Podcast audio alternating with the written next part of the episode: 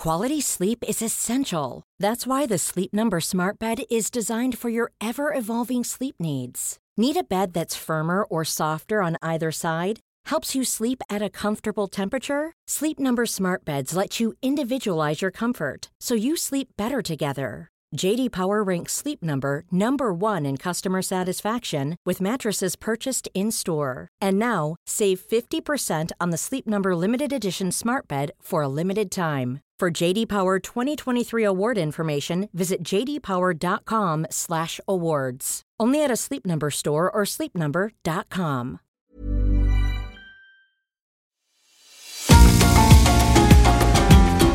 GastroLab es un lugar donde cabemos todos. Aquí encontramos historia, recetas, producto, materia prima, vinos y un sinfín de cosas que a todos interesa. Ya que con cocina y vino se aprende en el camino. Déjate llevar por el chef Israel Arechiga a un mundo delicioso que da como resultado GastroLab.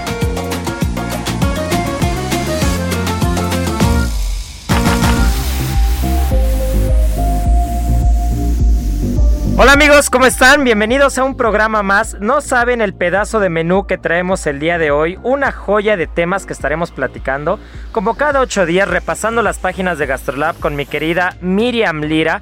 Vamos a estar hablando del sincretismo gastronómico, a ver qué es lo que significa esa palabra. Estaremos hablando del mestizaje justo en el contexto del Día de la Raza.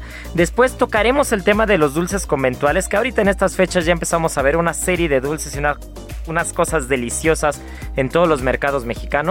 Después pasaremos un poquito, un poquito por el tema de la miel y de ahí nos vamos a seguir a una de las bebidas típicas mexicanas, de estas delicias que no pueden faltar en la historia de las bebidas en México. Y mi querido Sergio pues nos estará hablando de todo eso. Y después Marianita estará platicando conmigo sobre el pan de muerto porque ya estamos en época de pan de muerto. Si no es uno de los mejores panes, es el mejor pan que hay en todo este crisol de panadería mexicana. Hablaremos también de la calabaza de Castilla, incluso del amaranto. Así que no se nos despeguen porque es un programazo el día de hoy.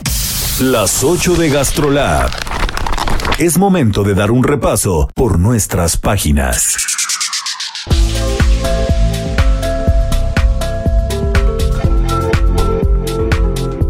Pues mi querida Miriam, a ver, cuéntanos, ¿qué es lo que salió el día viernes en las páginas del Heraldo de México? ¿Qué es el sincretismo? ¿Qué es el sincretismo gastronómico? ¿Qué tiene que ver con el Día de la Raza? A ver, cuéntanos todo esto. Hola Isra, hola a todos los amigos del Heraldo y de Gastrolab. Pues sí, hoy vamos a platicar del sincretismo gastronómico porque este lunes pues ya es 12 de octubre, el Día de la Raza fecha en la que se conmemora el descubrimiento de América. Todos sabemos que por Cristóbal Colón en 1492, pero justamente antes de que entremos en mucha polémica, porque hay mucha gente que considera que no se debería de conmemorar esta fecha, en lo que nos vamos a centrar el día de hoy es solamente en valorar el legado gastronómico del mestizaje, de esta unión de la cultura española y de los pueblos prehispánicos, para no caer en otro tipo de discusiones. ¿Estás de acuerdo, mi querido chef? Pues estoy totalmente de acuerdo, no vamos a entrar en polémica, ni vamos a entrar en polémica de si fue Cristóbal Colón o fue otro, fue Américo Vespucio, quién fue.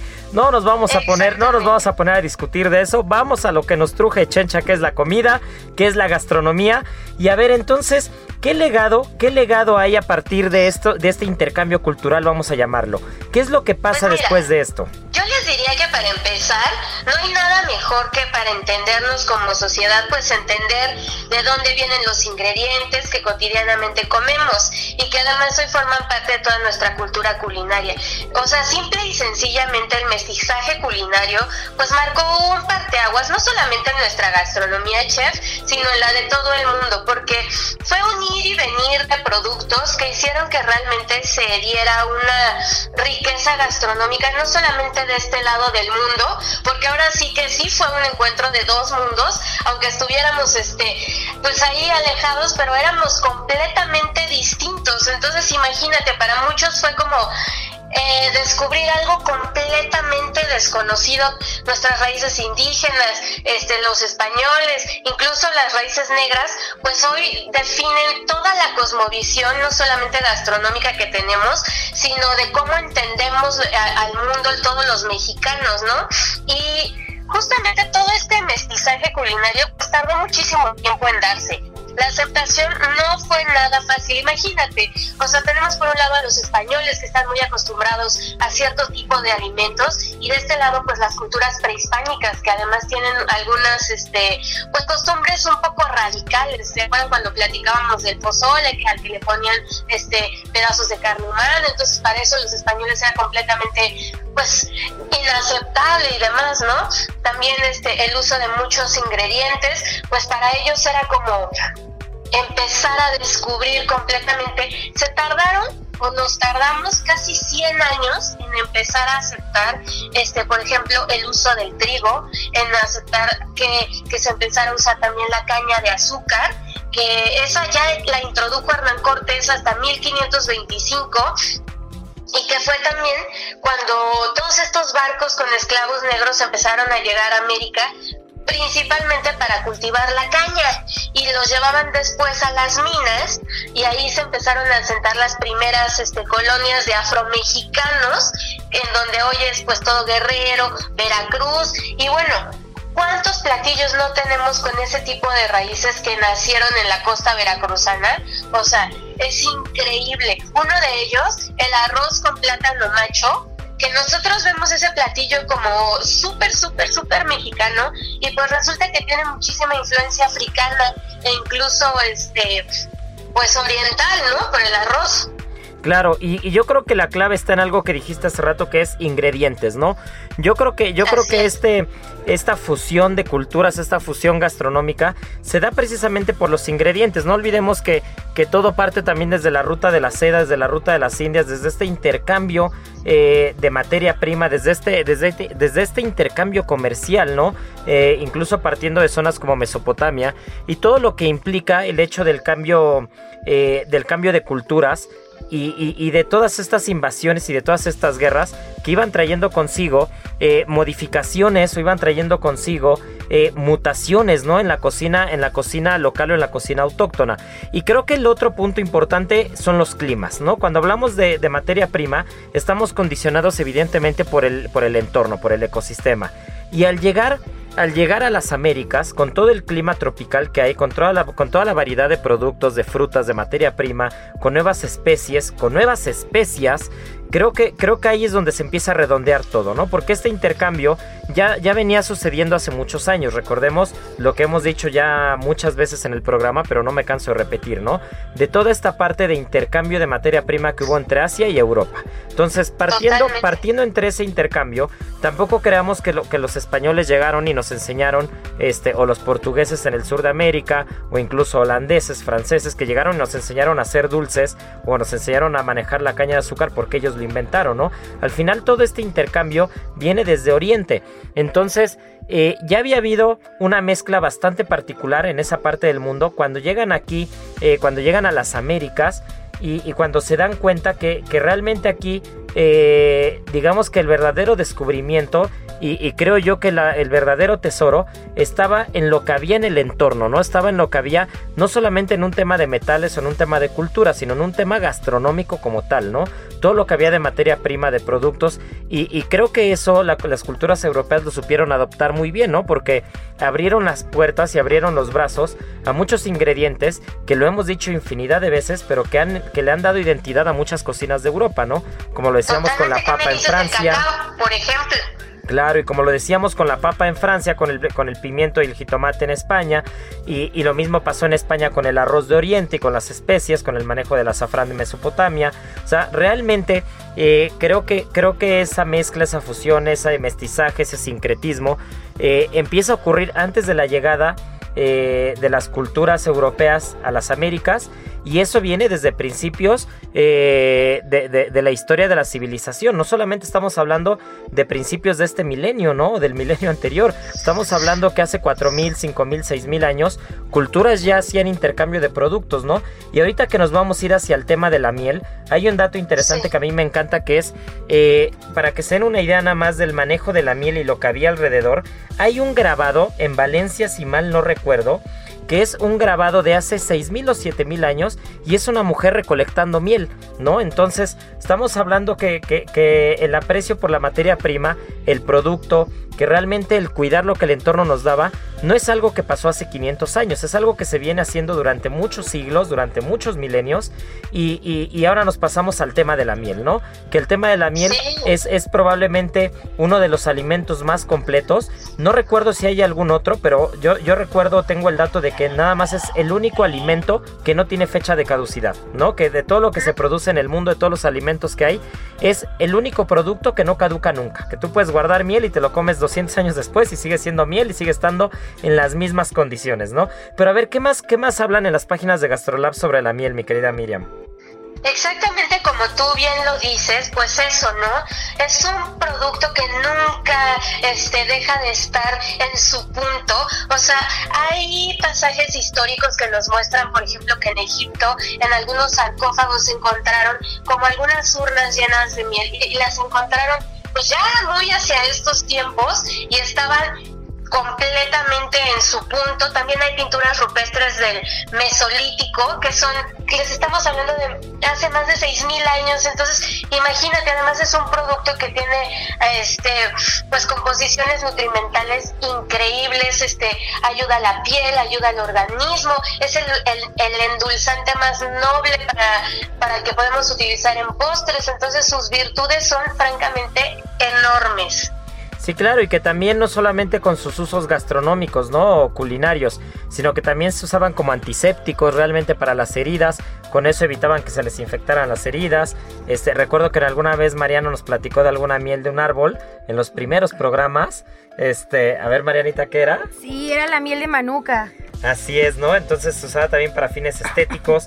Entonces, realmente la miel es uno de los, de los alimentos más completos. Y nada más para que se den una idea de la producción, se calcula en 1.200.000 toneladas la producción anual de miel y siendo y México está entre los principales productores.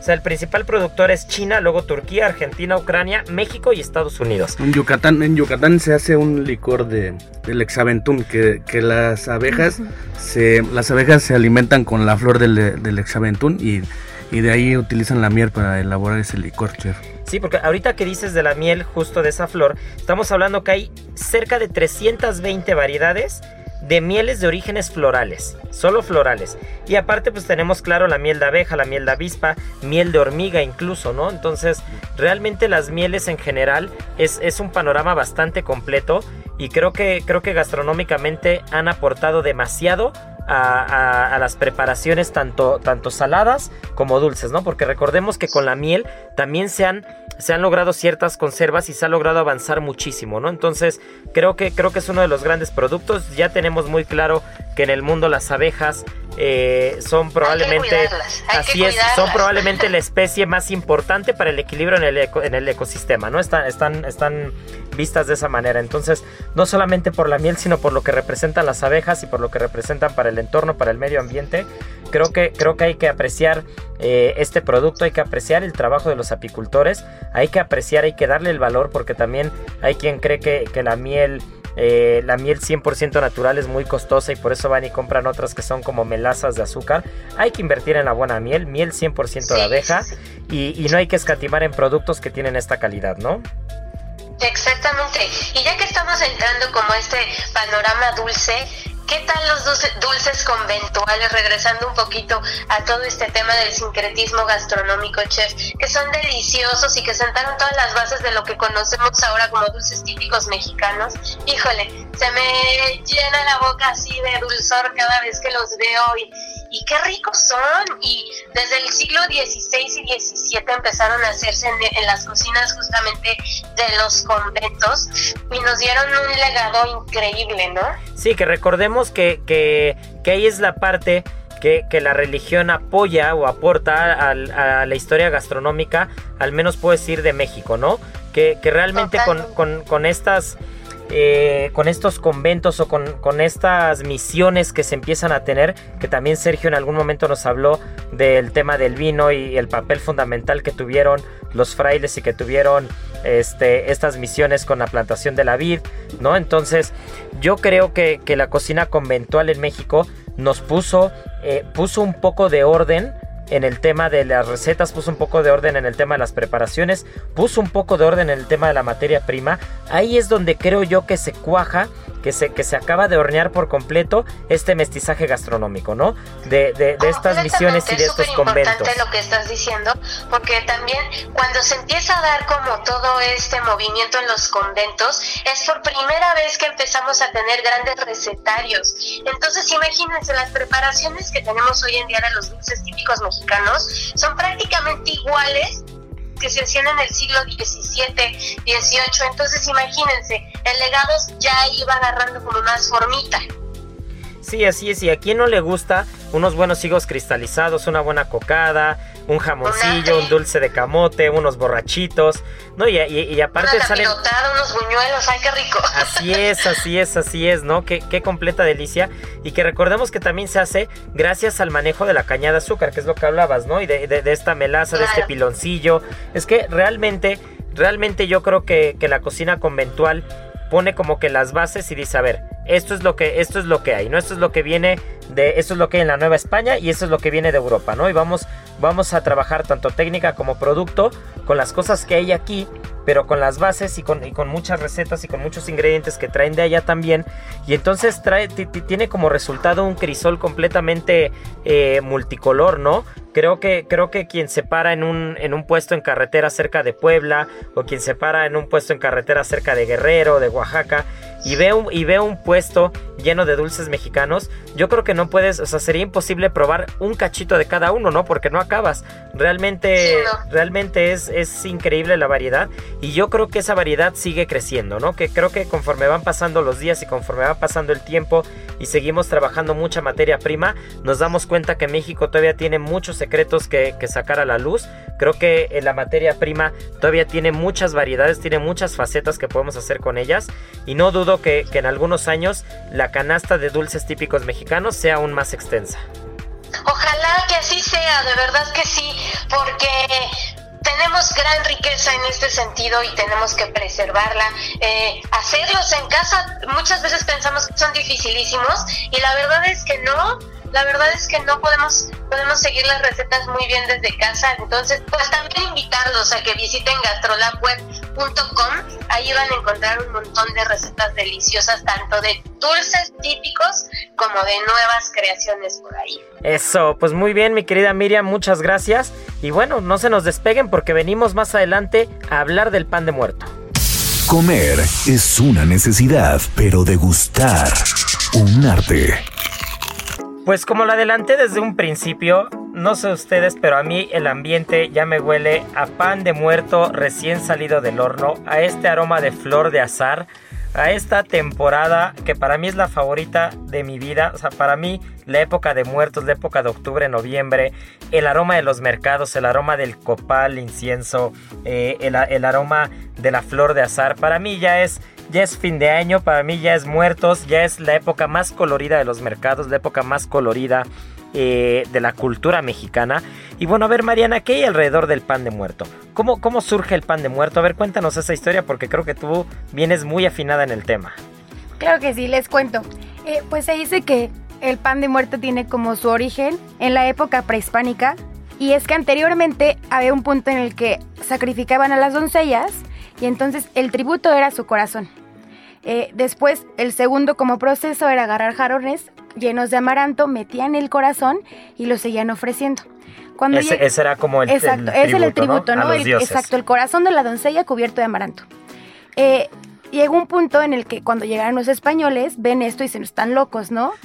Entonces, como que empiezan a hacer ahí. empiezan a cambiar. Sí, empiezan a cambiar. Exacto. Entonces, eso se transformó y entonces con sangre animal la molían con amaranto y lo hacían en forma de corazón y es el nuevo tributo. cuando, bueno, empieza a llegar lo que ves de los ingredientes y terminan haciendo un pan de trigo cubierto de azúcar pintada de rojo. O sea, en, eso acabó la tradición. En eso acabó. El pan de muerto, entiendo que entonces empieza como un sacrificio de una doncella. Exacto. Llegan los españoles, llega el trigo, el manejo de la caña de azúcar, todo lo que platicábamos con Miriam hace un momento. Y entonces eh, se va, digamos, se va degenerando la tradición y acaba en lo que es ahora bueno, acaba siendo una masa de trigo, Exacto, una masa de trigo cubierta de azúcar. Que tengo entendido que, que la forma redonda eh, significaba el ciclo de la vida. El ciclo de la vida. Y después la bolita y los huesos. La bolita de la parte de arriba es el cráneo. Y la cruz esta que tiene al lado que le dicen las canitas son los huesos y también algunas para algunas personas dicen que representan las lágrimas derramadas por todos aquellos que ya no están con nosotros. Ah, mira, esa, esa, esa cosa no la sabía. Y también el, aspecto del pan cambia según los estados, ¿no? Y, también cambia el nombre. A ver, ¿cómo es eso? Eh, creo que los que más tienen parecidos son los que estamos como en el centro. Por ejemplo, en, Puebla lo único que cambia es que lo cubren de ajonjolí. Pero si te vas como a Oaxaca es completamente diferente. Es como más la forma como si fuera un hogaza pero ellos lo decoran precioso. Hace cuenta que literal dibujan flores o dibujan catrinas sobre el pan y de hecho le, le ponen como, lo decoran como si fuera un alfeñique. En la parte de Morelos, por ejemplo, ellos sí lo siguen cubriendo con la azúcar roja y en Guerrero también lo, eh, nada más hacen como un pan muy normal y ahí lo llaman amargosas, almas o pan bordado. Uf, y es que también recordemos que, que la cultura azteca era una cultura que rendía eh, culto a los muertos, ¿no? O sea, realmente eh, las culturas prehispánicas en México siempre tuvieron eh, como esa parte digamos, de misticismo, ¿no? Esa parte de respeto, esa parte de culto hacia el mundo de los muertos, hacia el inframundo. Y realmente es como es yo, yo, lo que veo en el pan de muerto es una fusión de dos culturas bastante evidente, ¿no? El culto a los muertos, el, el, a veces eh, se, dice que el mexicano se ríe de la muerte, ¿no? Por, por, todas estas Catrinas, recordemos también los grabados del maestro Posada, ¿no? Entonces, eh, realmente la cultura, la cultura mexicana tiene como eh, está muy al filo de la navaja, ¿no? En el tema, en el tema de los muertos, del culto, de la risa, en el, en el, en el tema de, de, de estas tradiciones en las que se pone en una ofrenda eh, las fotos de las personas que ya no están con nosotros, ¿no? Y entonces toda esa parte se mezcla con la parte del pan y el trigo que es totalmente europeo, ¿no? Que es, es, completamente el sello de Europa. Entonces siempre hemos hablado de esa mezcla y más que hablamos del sincretismo gastronómico y de esta fusión de culturas con Miriam, pero creo que el pan de muerto es el claro ejemplo de eso, ¿no? Porque no estás hablando de mezcla de dos ingredientes, estás hablando de mezcla de una ideología y de una cultura con ingredientes de otro, de otro lugar y ni siquiera hablemos de la flor de azar, que la flor de azar o flor de naranjo es de origen árabe, ¿no? Que azar significa flor, simplemente. O sea, en, en, en, en árabe azar es flor, ¿no? Entonces, estamos hablando que es la cultura árabe, la cultura oriental, que, que, se mezcla con la cultura europea, con la cultura española, y que esa materia prima, esos ingredientes se mezclan con la ideología y la manera de ver o de afrontar a la muerte desde las culturas prehispánicas, ¿no? Y creo que, creo que el pan de muerto es, es, es, esa historia cristalizada, ¿no? De, de, todas estas fusiones. Y no sé ustedes, pero cada quien tiene sus, panes de muertos favoritos. Yo, yo si tuviera que hablar, o sea, a mí me mata, me mata el pan de muerto de sucre y cacao de mi querido Carlos Ramírez. Es una joya el pan de muerto de sucre y cacao de cada Carlos. Año nos manda. Cada año nos manda pan, mi querido Creo que la semana pasada o la antepasada, recuerdo que estaba en el restaurante y llegó y me dijo, cierra los ojos, te tengo un regalo. Y le cerré los ojos, puse la mano y sentí azúcar. Y le dije, por favor, no puede ser. Claro que sí, el pan de muerte de azúcar y cacao. De azúcar y cacao. Es que ni siquiera tienes que masticarlo. No, no, no, es como, si, como si mordieras una nube, ¿no? Es, es, es, una completa delicia. Eso también el de Bakers, de, de mi querido Kenny, también es un gran pan. Y a ver, de, de, estas nuevas, de estas nuevas como corrientes de Dark Kitchens y de, y de, y de, y de panes que compras por, por redes sociales y todo, a ver, ¿a ti qué te gusta? Tú que estás muy metida en eso. Hay uno en particular que se llama Sweet and Salty, que están haciendo como unas cajas muy bonitas y tienen, me parece que de macha, de frutos rojos con queso, de nata, de ferrero y de conejito. No saben qué cosa. Ah, ajá, exacto. Y unos como de colores como muy neón. No saben qué cosa. Están no, bueno, o sea, los puristas dirán, ¿qué es eso? ¿Qué es eso? Este... Claro, pero uno que es de corazón gordo. Eso, ay, qué rico. ah, pues lo voy a buscar, eh, voy a pedir uno. Voy a pedir uno a ver si es cierto. Ya les platicaremos la crónica del pan de muerto. Pero sí, la vez de que, que, que cada quien tiene su panadería consentida. Cada quien cuando llega cuando llega la época del pan de muerto, la rosca de reyes, ya sabe a quién se le encarga, ya sabe a quién lo pide. Lo único que pedimos siempre, y creo que estamos muy lejos de eso afortunadamente, es no dejemos perder la tradición, la tradición del pan de muerto, la tradición de esta, de esta ideología, de, de, este culto a los muertos del inframundo. Recordemos que en el 2003, el Día de Muertos, este, fue declarado por la UNESCO patrimonio. patrimonio, ¿verdad? es, patrimonio inmaterial, ¿no? Sí, sí, si mal no recuerdo. Intangible. Así es. Y la cocina mexicana en el 2010, este, lo mismo, ¿no? Entonces, Realmente esas son, eso, eso es México, esa es la cultura. Eh, la cultura en México y la materia prima en México se siente, se huele, se come. Realmente creo que nada describe mejor a México que, que, esta, que esta época, ¿no? Que la época de muertos. Pero bueno, no se nos despeguen porque regresamos para hablar del pulque, regresamos para hablar de la calabaza de Castilla, ya que estamos un poquito este, halloweenescos. Y vamos a rematar con el amaranto, que ya nos platicaste un poquito del amaranto y de, de esta tradición prehispánica. Pero pues no se nos despeguen, esto es Gastrolab. Ya saben, estamos aquí una hora, no se nos vayan. Gastrolab es un lugar donde cabemos todos. Vamos a una pausa y regresamos.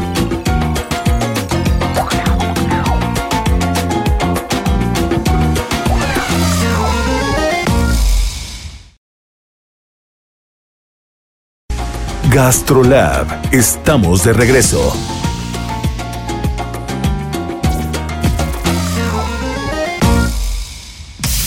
Del vino a la palabra. Con el sommelier Sergio Ibarra. Y bueno, pues ya estamos de regreso. Y a ver, mi querido sommelier Sergio Ibarra, hoy no nos traes vino, hoy no nos traes destilado, hoy no nos traes este, cervezas, pero sí un fermentado. Así es. ¿Estamos de acuerdo o no? ¿De qué vamos a hablar ahorita? A ver. Pues fíjate que en la semana caminando por la Ciudad de México, eh, me encontré con, con una pulquería de esas así tradicionales, tradicionales. Y lo, y lo, bueno, lo mejor de todo es que me encontré a un amigo mío de, de hace tiempo, que él, él es César.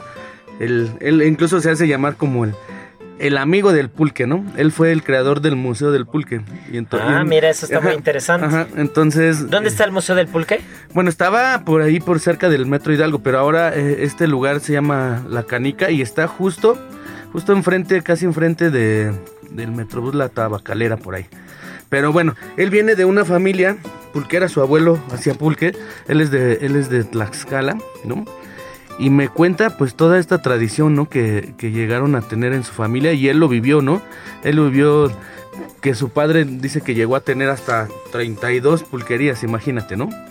Y, y pues bueno, ¿por qué no probar, no? ¿Por qué no probar?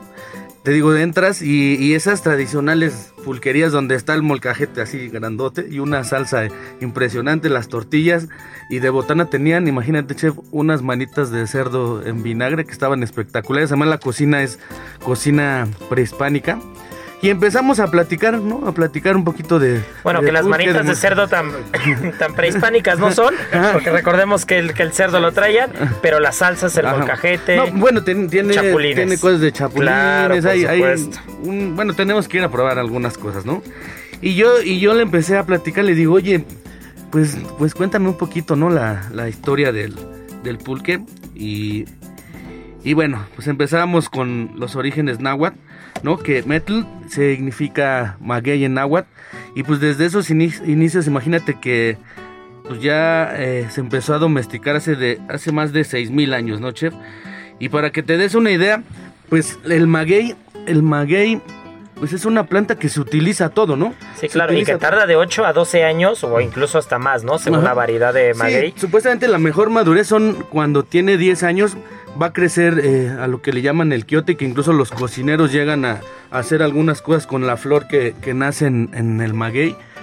Pero cuando, justo cuando va, cuando, va a crecer, pues llega este eh, personaje que todo mundo ha escuchado por alguna vez, el famoso tlachiquero, ¿no? Tlachiquero. Que es el experto, ¿no? En, el que raspa el maguey, y el que saca el aguamiel, ¿es correcto? Exacto. Y, y pues bueno, entonces cortan el quiote, ¿no? y empiezan a hacer la labor del, del maguey, ¿no? Empezar a rasparlo, ¿no? Se dice que se tiene que raspar dos veces al día, una por la mañana, otra por la tarde, para que el, el, aguamiel, el aguamiel pues no se, no tenga esa acidez y se llegue a amargar.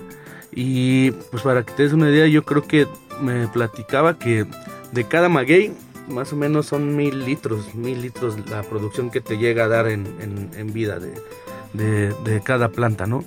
Dice que en la actualidad ha sido un poquito difícil, ¿no? Poderlo propagar porque pues de manera natural te lo da por medio de hijuelos, ¿no? Y en algunos lo están haciendo por semilla y, y pues mucha gente ha dejado de, de, hacerlo, pero es, un, es una planta que, que se utiliza todo, ¿no? Es, eh, e incluso llegan a hacer, pues con las pencas las llegan a vender para la barbacoa. Así que como diría la famosa canción, grabé en la penca de un maguey tu nombre, ¿no? no, llegan a hacer, este, ¿cómo se llama? Agujas, las cosas que utilizas tú para los bichotes, ¿cómo se llama? Este. Sí, ¿no? Lo sacan de las plantas, ¿no? Ay, ahora sí me agarraste en curva. ¿Cómo se llaman, Mariana? La hojita blanca. es una hojita para envolver ah. michotes, las, las, sacan de las pencas. Las ah, pues mira, eso no lo sabía. Tengo que meterme un poco más a hacer michotes. Pero bueno, ahí eh, con el tema del pulque pasa algo. Y ahí es, ahí es donde quiero donde quiero consultarte. Porque yo tengo que declarar que no soy tan fan del pulque. Pero probablemente es porque no he probado el correcto. ¿no? Entonces, ¿qué hay con los mitos y realidades del pulque?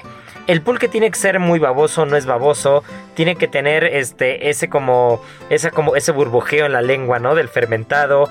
¿Qué, qué, pasa con los mitos? ¿Qué es eso de que, de que, o, esa mala fama que se le hizo al pulque de que se fermentaba de manera extraña, ¿no? Con unas cosas ahí medio raras. A ver, ¿qué, ¿qué pasa con el pulque? ¿Qué es mito y qué es realidad? No, una realidad es que es de los productos más limpios, ¿no? que, que que puede existir en, cuanto a bebidas alcohólicas, ya que es un proceso natural, ¿no? El aguamiel por medio de azúcar pues se fermenta y se transforma en alcohol, ¿no? Eh, es un mito, ¿no? Que la famosa muñeca le llamaban, ¿no? Que, le ponían para, para que fermentara, supuestamente era estiércol, ¿no? Estiércol de Pero es mentira. Claro, no, no, no. Y, eso pues lo, lo, llegaron a platicar para desacreditar, ¿no? Eh, pues las pulquerías, ya que en, esos años pues llegó a, tener mucha intervención la, la cerveza, ¿no? incluso también César me platicaba que también los refrescos, ¿no? Porque el pulque era una bebida nacional.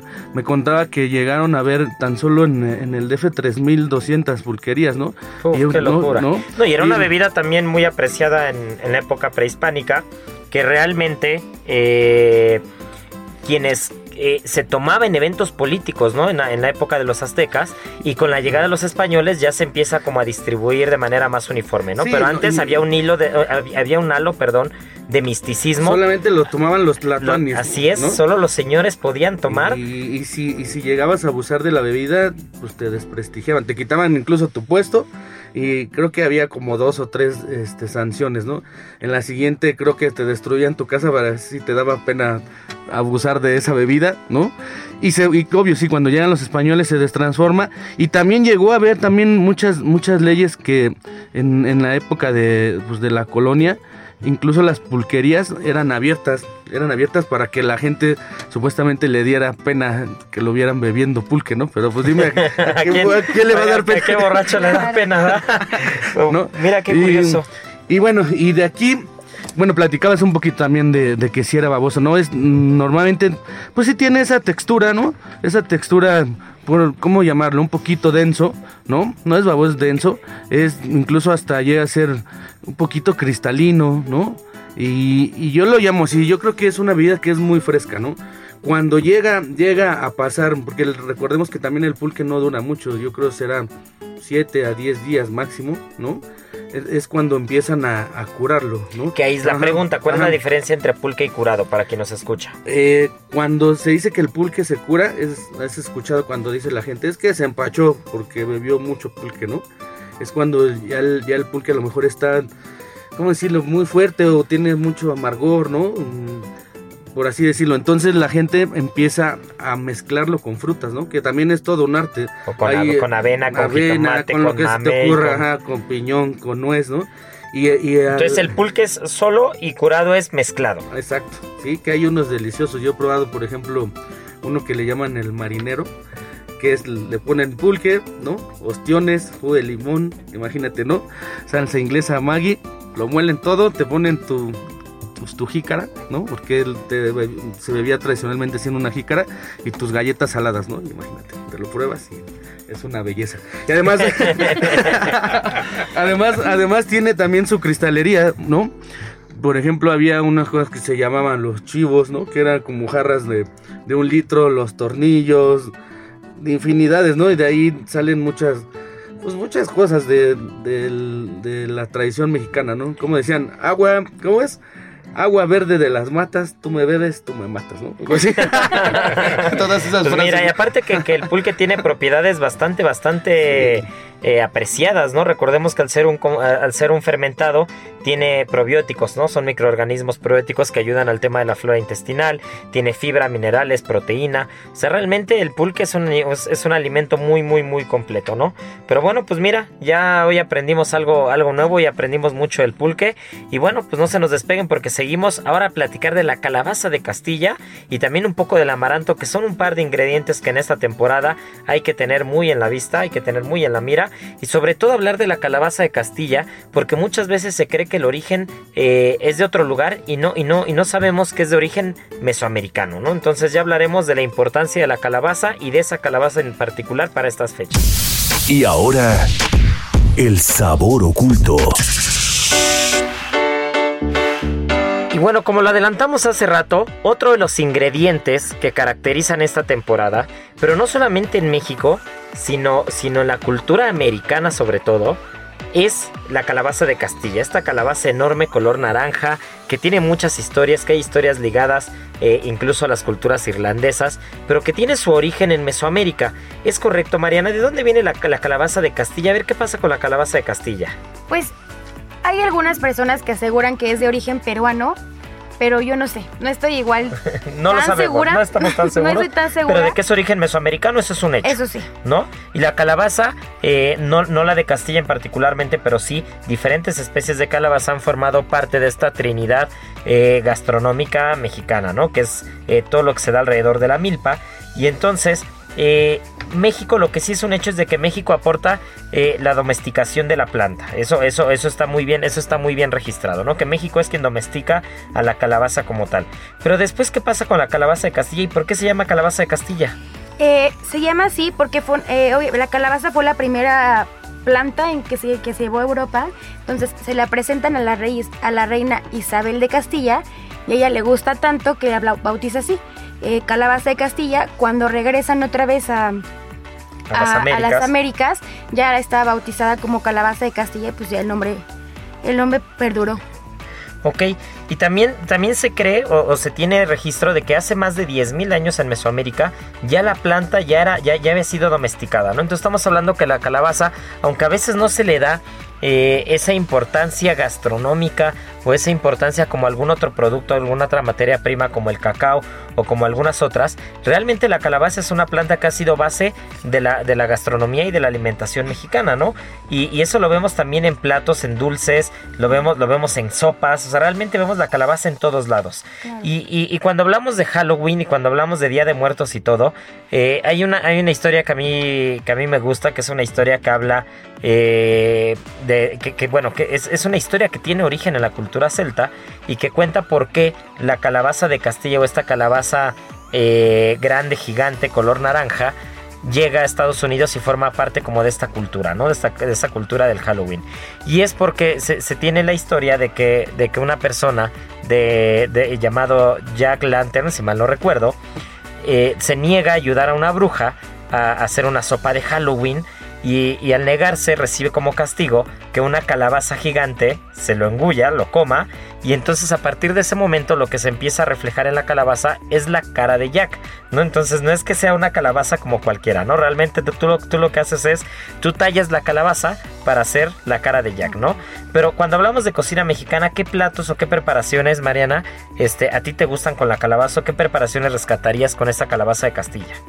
Bueno, primero creo que hay algo aquí importante que resaltar, que aparte de que, bueno, es muy característica y todo, creo que es una fruta en la que ya no sabes qué es más importante, si la calabaza como tal o las semillas. Claro, por, el pipián, Por ejemplo. Nadie se imagina Oaxaca, Puebla sin un pipián.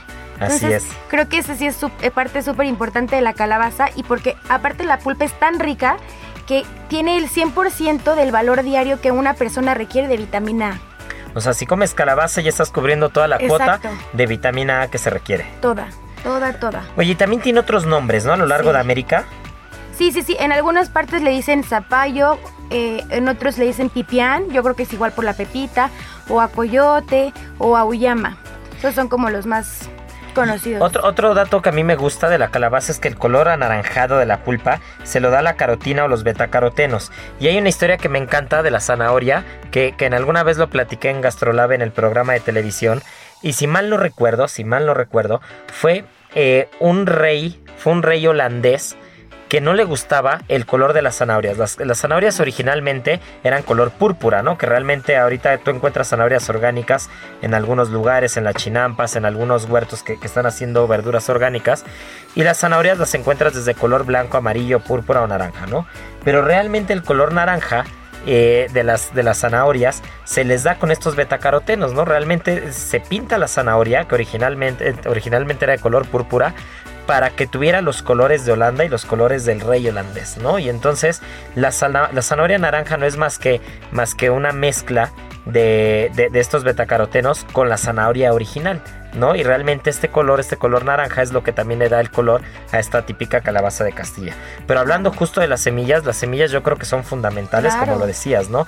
Para las pepitas. Y también hace rato que hablábamos de dulces típicos. Imagínate una pepitoria. Claro. No, bueno, una pepita. Ahí tenemos todo lo que hemos hablado hoy. Eh, tenemos dulce típico mexicano, tenemos la miel, tenemos las pepitas, ¿no? Realmente, realmente es una completa delicia. Y entre otras cosas, ya relacionadas a la temporada, como qué postres hay o qué, qué, qué modernidades hay con la calabaza de Castilla. Creo que ahora está como muy de moda el famosísimo pumpkin pie, pero me gusta, sí, sí me gusta, pero la verdad es que yo creo que la calabaza en la mejor forma que, que va a haber siempre va a ser calabaza en tacha. Uf. Y es que puede ser así, la han probado con leche. Yo me acuerdo que en mi casa mi mamá me pelaba como el pela ella hacía su calabaza en tacha, lo pelaba y le ponía leche. Es la cosa más rica. Te juro Y es si le la pones mejor- miel, bueno, Claro, es la ya mejor es cena. una delicia. Sí, la mejor cena de otoño, se los juro. Bueno, pues ya sabemos, cocina otoñal, producto mexicano, producto mesoamericano. No solamente liguemos a la calabaza de Castilla como algo americano o como, o como algo halloweenesco, también recordemos que tiene eh, valores nutrimentales espectaculares. Y, y pues bueno, hacer calabaza en tacha, a probar. Y, y vámonos ahora con el amaranto, ¿no? Entonces, ya platicamos de la calabaza de Castilla, pero después tenemos otro de los ingredientes eh, mexicanos por excelencia y que también forma parte de esta canasta de dulces típicos. ¿Quién podría pensar en dulces mexicanos si no hablamos de las alegrías, no? Claro. Y es que la alegría realmente es eso, te trae alegría. Pero ¿de dónde viene el amaranto? ¿Cuál es el proceso? ¿Cómo, cómo- qué hay alrededor del amaranto? Pues eh, el amaranto es eh, originario de México, Guatemala, Perú, esa parte como de como de eh, Centroamérica, la parte norte del cono sur y la parte sur del cono norte, Exacto, ¿no? O sea, esa es parte ahí. Pero la adoptamos, en México la adoptamos muy bien y por ejemplo Puebla produce el 51% de, de la producción total nacional. uf. El 51% está en Puebla. Es que, es que claro, Puebla en dulces típicos Sí. también es, es una completa locura lo que hacen En ellos. todo, el mole, en todo. ¿Y qué significa amaranto? Eh, amaranto se dice que viene del griego que, eh, amarantos y que significa flor que no se marchita. Y es que, por ejemplo, eh, se dice que los mayas fueron los primeros en ocupar amaranto, pero los aztecas eh, eran los reyes del amaranto. O sea, se dice que eh, producían alrededor de 10 o 15 toneladas al año y que los granos que le quedaban lo daban como tributo a Moctezuma. De hecho, era tan importante para ellos que lo ocupaban como moneda, como forma de transacción, de, de este trueque. O sea, me recuerda un poco como la semilla del cacao. Ándale. ¿No? Ajá. Y, y era tan preciado para ellos porque resistía muy bien a las sequías. Y entonces, eh, por ejemplo, no sé si conozcan o ubiquen la flor de- del amaranto. Entonces empieza a ser como color que es fuchsia. Sí, como exacto. sí, tonos como púrpuras ligeros, morados, rosas, Y cuando, violáceos. ajá, cuando va creciendo se hacen como unas ramitas y van como colgando. Entonces los aztecas ocupaban esta flor para decorar la tumba de sus muertos. Porque le, le llamaban la flor de la inmortalidad. Exacto. ¿no? Y es que eh, la flor del amaranto tiene como la peculiaridad de que cuando se va marchitando en vez de morirse se pone más bonita. Sea, conforme va pasando el tiempo, la flor es mucho más bonita. Entonces ellos decían como, ok, se la puse en la tumba y va como al revés de y como todo va ligado a lo que platicábamos hace rato, ¿no? Del culto a los muertos, de, de, toda esta importancia que se le daba al inframundo y, y cómo la comida siempre fue ligada a esa parte. Pero también hay un dato curiosísimo que a mí me encanta, que era que, que el amaranto era usado como alimento de los guerreros aztecas. Sí, sí, sí. De hecho, ahí, bueno, hubo ahí un tema porque el amaranto es súper nutritivo, ¿no? De hecho, eh, le llaman ahora como pseudo cereal porque al final no es un cereal, pero tiene muchísimas proteínas. Entonces, era como el alimento por excelencia. Entonces, cuando llega eh, Hernán Cortés, se empieza a dar cuenta como del valor nutricional de esta semilla, entonces lo prohíbe porque dice que es como algo pagano. Entonces manda quemar todos los plantíos y de hecho todos, pues obviamente los aztecas estaban como amenazados de que nadie podía producir ni tener amaranto. La persona que fuera como eh, cachada con amaranto le cortaban las manos. Oye, y hablando, hablando de esta parte nutrimental, eh, hay otro dato que me encantan, estos datos tan curiosos, que habla de que el amaranto fue al espacio. Claro, el amaranto fue la primer planta en germinar en el espacio. Ah, mira, eso, está súper curioso ese dato. Desde 1985, el amaranto es alimento de astronautas. Y es que es tan ligero, tan fácil de transportar, tan fácil de digerir y sobre todo lo que le digo es súper nutritivo, que decidieron empezar a mandarlos al espacio. Pero eh, en, las, en las naves hacen como tipo, yo creo que sus huertos, estos muy, muy modernos, y es que les ayuda, cuando está creciendo, les ayuda porque absorbe el dióxido de carbono, produce, produce oxígeno y produce agua. Entonces es como... No, bueno, es, es, como el ciclo completo, ¿no? de la alimentación. Uy, pues qué delicia. ¿Quién no, ¿Quién no ha comido alguna vez una alegría en México? ¿Quién no ha comido esta, esta, este, este como rectángulo, ¿no? Este, este rectángulo, o también estos círculos con pasas, con, con un sinfín de cosas. A mí realmente, sí, con chocolate, ¿no? Entonces, a mí realmente las, las, las alegrías me encantan. ¿No han probado como las, las eh, gorditas de amaranto? ¿No? No, pero hay como palomitas también de, amaranto. Si los pones como en el sartén y explota como y entonces son como palomitas en vez de maíz amaranto, pero por ejemplo en lugares como Tlaxcala los mezclan con un poco de huevo y hacen como gorditas. Como si fueran de avena, las de avena las han probado, pero son de amaranto, son deliciosas. Y por ejemplo, en lugares como Tlaxcala, la planta del amaranto lo ocupan como si fuera un tipo de como un tipo de quelite y la preparan como sopa o como ensalada y de hecho es hasta más saludable que las espinacas o que las acelgas. Ah, pues mira, no, bueno, es que es, un alimento tan completo y recordemos que los quelites son todas estas hierbas silvestres, ¿no? Que crecen alrededor de la milpa, ¿no? Entonces, eh, pues cuando hablamos de quelites en la cocina mexicana estamos hablando de hierbas en general, pero con este valor nutrimental yo creo que el amaranto hay que empezar a, incluirlo un poco más en los restaurantes, en las cartas, darle, darle mucho más de importancia nutrimental y la importancia importancia que tiene que culturas como la maya o los aztecas eh, les dieron en su momento, ¿no? Porque algo sabían y, creo que si alguien sabía de alimentación y de muchas cosas relacionadas a, la herbolaria, pues eran estas culturas ancestrales. Ah, que aparte es baratísimo. Sí, es que aparte es, increíble. Compras un kilo y un kilo es un costal, este, ¿no? Un kilo es un camión, ¿no? Casi, casi, ¿no? Porque realmente no tiene nada de peso. nada. Sí, no, bueno, pues qué delicia de verdad. Este, me, encantó todo lo que platicamos en este programa, me encantó todo lo que platicamos relacionado al culto a los muertos, a los mercados, a la materia prima, al producto, al pulque. Creo que, creo que, creo que este es un mes en el que hay que celebrar lo que es México desde todos los aspectos. Hay que celebrar desde el intercambio gastronómico y cultural que hablábamos este, en un inicio con Miriam, hasta estos productos prehispánicos que, que prevalecen hasta el día de hoy, ¿no? Como la calabaza, como la mara a estos platos fusión, por llamarlo de alguna manera, fusión de culturas como el pan de muerto y estas bebidas pues como el pulque, Sergio, que lo platicabas hace un momento y que, y que realmente tienen mucho que aportar eh, a, digamos a la pirámide nutricional mexicana, ¿no? Todos estos productos.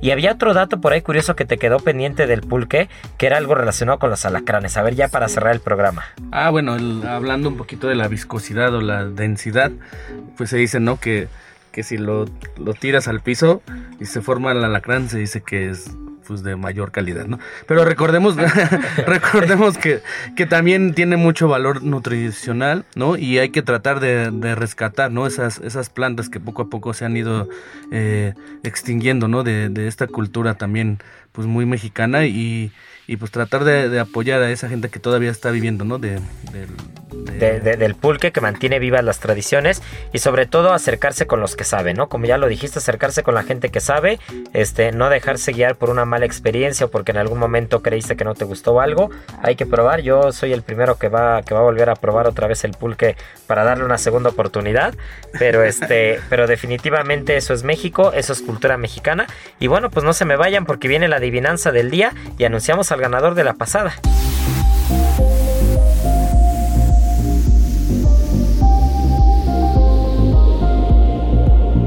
Pues muchas felicidades a la ganadora de la semana pasada, Fabiola Ceballos, por la respuesta que fue almeja generosa. La almeja generosa, este, si no la conocen, googleenla, de verdad es una locura. Es un bicho espectacular con un sabor impresionante.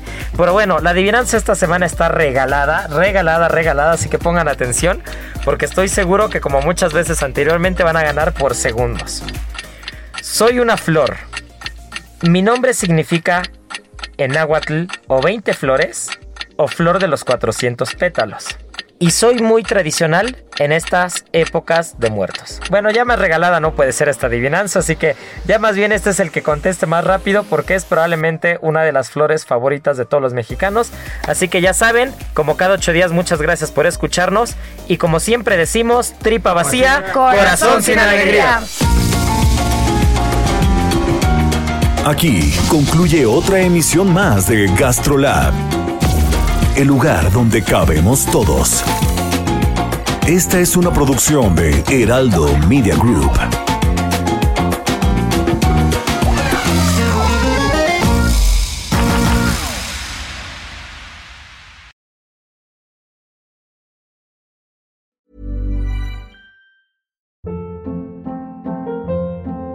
Hold up. What was that? Boring. No flavor. That was as bad as those leftovers you ate all week. Kiki Palmer here, and it's time to say hello to something fresh and guilt-free. Hello Fresh. Jazz up dinner with pecan-crusted chicken or garlic butter shrimp scampi. Now that's music to my mouth. Hello Fresh. Let's get this dinner party started. Discover all the delicious possibilities at hellofresh.com.